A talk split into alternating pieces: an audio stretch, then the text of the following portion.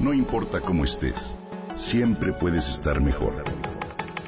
Mejor, mejor. Con Reavivadas.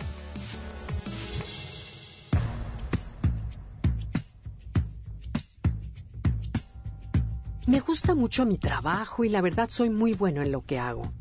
Tengo ya 10 años dedicándome a esto, pero hace tres meses me cambiaron de jefa y es un hecho que no nos caemos bien. Las decisiones que toman no me parecen acertadas y se reflejan en la productividad. He intentado hablar con ella, pero es imposible que me escuche. No sé qué hacer. Necesito el trabajo, pero el ambiente se vuelve cada día más difícil de soportar. Esto me lo comentó un señor en un seminario. La adversidad es parte de la vida. No cabe duda de que nos llega en distintas formas, tamaños y colores. Puede mostrarse en la pérdida de un ser querido, un huracán, un desastre natural o hasta en lo más cotidiano que es tener que lidiar con personas con las que llevarse bien es todo un reto. El infierno son los otros, decía el filósofo Jean-Paul Sartre. Si bien la frase es devastadora, bien vista no es tan descabellada. ¿Qué es lo que más afecta nuestro bienestar. Nuestras relaciones con la familia, en el trabajo, con amigos o en la calle. Observa que encontrar la adversidad en este aspecto es mucho más probable que enfrentar un temblor o un huracán. Desde el amanecer, la vida está hecha de convivencia con los demás. Y si bien es cierto que llegado un punto podemos alejarnos de quienes no nos convienen, no nos agradan o limitan nuestro crecimiento, nada nos salva de volver a encontrar otras personas con las que se presente el mismo conflicto.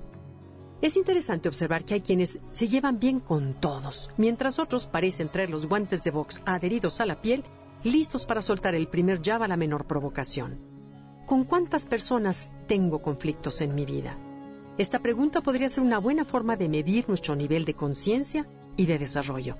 Es fácil engañarnos a nosotros mismos y encontrar los argumentos para siempre tener la razón, ¿cierto? Otra forma de medir nuestro crecimiento interior es observar cómo reaccionamos a la adversidad. ¿Cuál es nuestro grado de reactividad? Esa es nuestra prueba de fuego. Y no me refiero de la reacción que podamos tener ante un tsunami, sino a lo que nos define en la vida diaria, es decir, la reacción ante los otros, en especial cuando no hacen lo que ordenamos, cuando tienen otra visión de las cosas y una manera distinta de desenvolverse. Por un simple principio de equivalencia es posible decir que entre más conflictos tengamos con otros, menos conciencia tenemos de nosotros mismos. Claro, en el momento en que nos abrimos a la posibilidad de que el otro tenga un punto de vista diferente, con sus razones, y lo escuchamos sin aferrarnos al nuestro, experimentaremos una apertura de conciencia. Una de las causas de conflicto suele ser que al ego no le gusta perder ante nada ni nadie. Emitir un punto de vista cargado de resistencia, ira o superioridad es señal de que nuestra opinión o ego nos tiene prisioneros. Y eso es un estado de inconsciencia, pero por supuesto, inmersos en él, somos incapaces de darnos cuenta. Si bien la vida nos ofrece varios caminos para abrir el corazón y la conciencia, como pueden ser el arte, la música, el silencio, la meditación y demás, un gran atajo es la adversidad, así con mayúscula. Irónicamente, una armadura de fierro puede empezar a abrirse para dejar que la luz penetre.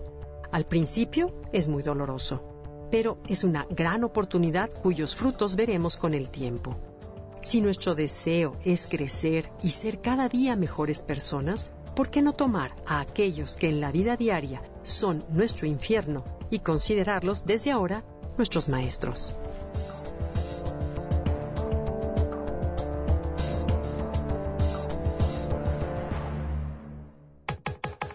Comenta y comparte a través de Twitter. Gaby-Vargas. Gaby-Vargas. No importa cómo estés, siempre puedes estar mejor. Mejor, mejor. Con Gaby Vargas.